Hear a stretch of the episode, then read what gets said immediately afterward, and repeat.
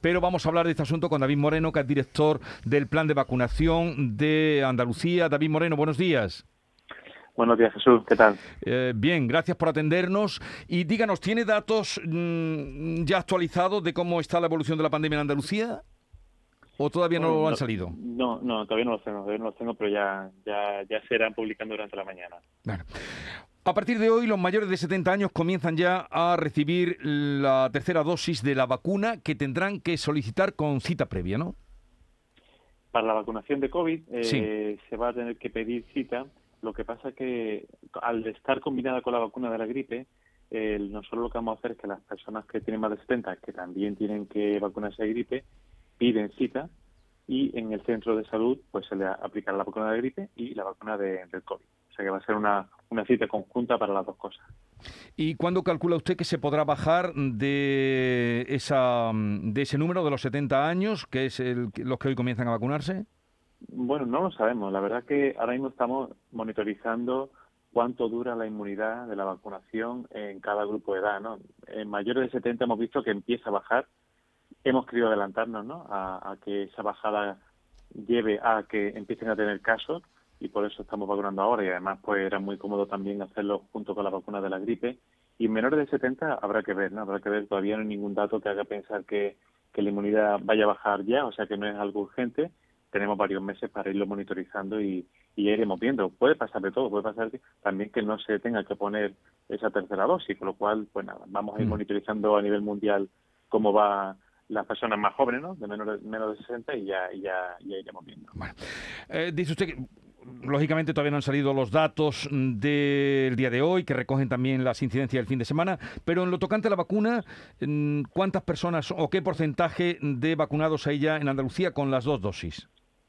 Pues el porcentaje es muy alto. El, el 92% de, de los mayores de 12 años, ¿no? que son los que se pueden vacunar, ya se han vacunado y el 90% la tiene incluso de forma completa, ¿no? O sea, que tenemos un 90% de todas las personas aquellas que se podían vacunar. La verdad que, que contento, seguimos vacunando, intentando vacunar a los que no se han vacunado, pero la verdad que, que, estamos muy bien desde ese punto de vista.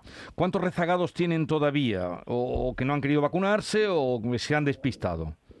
Pues cerca de 600.000, ya hemos bajado por fin de la franja de, de 600.000, ahora mismo son 500, 584.000 los andaluces que pudiendo vacunarse no se han vacunado, muchos de ellos ya han manifestado eh, que no quieren vacunarse, otros pues están dudando y de hecho todos los días se vacunan personas que no habían recibido ni siquiera una dosis, o sea que pensamos que poco a poco, poco a poco iremos arañando personas aquí que, no se han vacunado todavía. Sí, porque ustedes ya más fácil no lo pueden poner. Han ido a los campos de fútbol, han salido a la calle, han ido a las universidades, han dicho que eh, se pueden presentar en, en, cualquier centro y sin cita. Todas, todas las comodidades del mundo. Eh, Muchísimos puntos de, vacunación sin cita eh, diariamente. Diariamente hay aproximadamente 100 puntos en toda Andalucía para poder ir sin cita y vacunarse de la primera, de la segunda, de lo que necesite esa persona. Y dice usted que son más de 500.000. Efectivamente, son más de 500.000. Más de 500.000. Bueno, eh, yo creía que habían bajado un poco más. Carmen, creía que, que, habían bajado un poco más después de todo ese empeño que han puesto. Bueno, Carmen. 584.000 es el dato que nos da David Moreno. ¿Qué tal? Muy buenos días. Buenos días. Bueno, entiendo, claro, que van a seguir, ¿no? Intentando, decía, cada día vamos arañando un poco, hay campañas puestas eh, en marcha, ¿no? Porque no sé si todavía tienen esperanza que se pueda hacer algo, ¿no? Con estas personas. Bueno, la, eh, digamos que estamos abiertos ¿no? diariamente para poder vacunar. Aproximadamente estamos vacunando 2.000, 3.000 personas cada día. Cada día. Son pocos, evidentemente, pero no son cero. Es decir, vamos avanzando, aunque lentamente vamos avanzando. Eh, hoy va a comenzar esa eh, administración, tercera dosis a los mayores de 70 años. Ha tenido que pasar seis meses desde que hayan completado la, vacunación, ¿no? Es, es correcto, seis meses, o sea, mayor de 70 años y seis meses después de la pauta completa. Exactamente. La cosa es que la mayoría, la mayoría ya tiene más de seis meses desde que se pusieron la segunda dosis. Acordaros que los mayores de 70 años se vacunaron en torno a febrero o marzo y ya la mayoría, aproximadamente el 98%, ya han pasado seis meses, o sea que prácticamente todo. ¿Y ya se ha completado eh, la vacunación con la tercera dosis en residencias de mayores, a personas eh, inmunodeprimidas? Todo eso ya está completo aquí en Andalucía.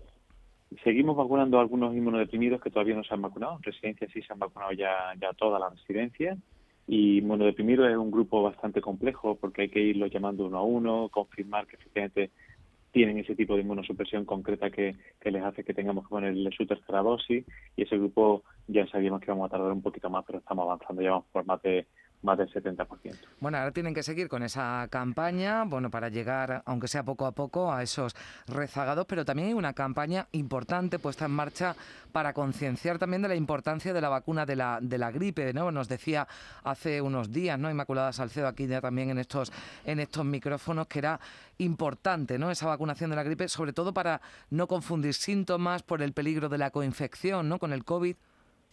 La gripe siempre es importante, pero es cierto que estamos en una época, tanto el año pasado como esta, en la que interesa mucho, mucho prevenir la, gripe, por no solamente por los motivos intrínsecos a la gripe, sino también por eso, ¿no? Por eh, no tener síntomas parecidos al COVID, que siempre puede hacer que esa persona tenga que pasar por una PCR de COVID, tenerse que, manejar de forma diferente y, esto evidentemente pues ayuda mucho al sistema sanitario el tener menos personas con síntomas que pueden confundirse con el COVID. Sí, y una cuestión más, los menores de 12 años. Los datos parece que eh, se están ofreciendo, los que se están haciendo en hospitales de todo el mundo, también aquí en España, son, son positivos. ¿Va a ser necesario, se va a poner finalmente esa vacuna a los menores de, de 12 años? Pues es algo que todavía no está decidido, ¿no? De hecho, el Ministerio de Sanidad tiene un grupo de trabajo específico para estudiar este, este asunto y así están también el resto de países, ¿no? Estamos intentando ver dónde está el, balance exacto de beneficios y riesgos para la vacunación de los niños.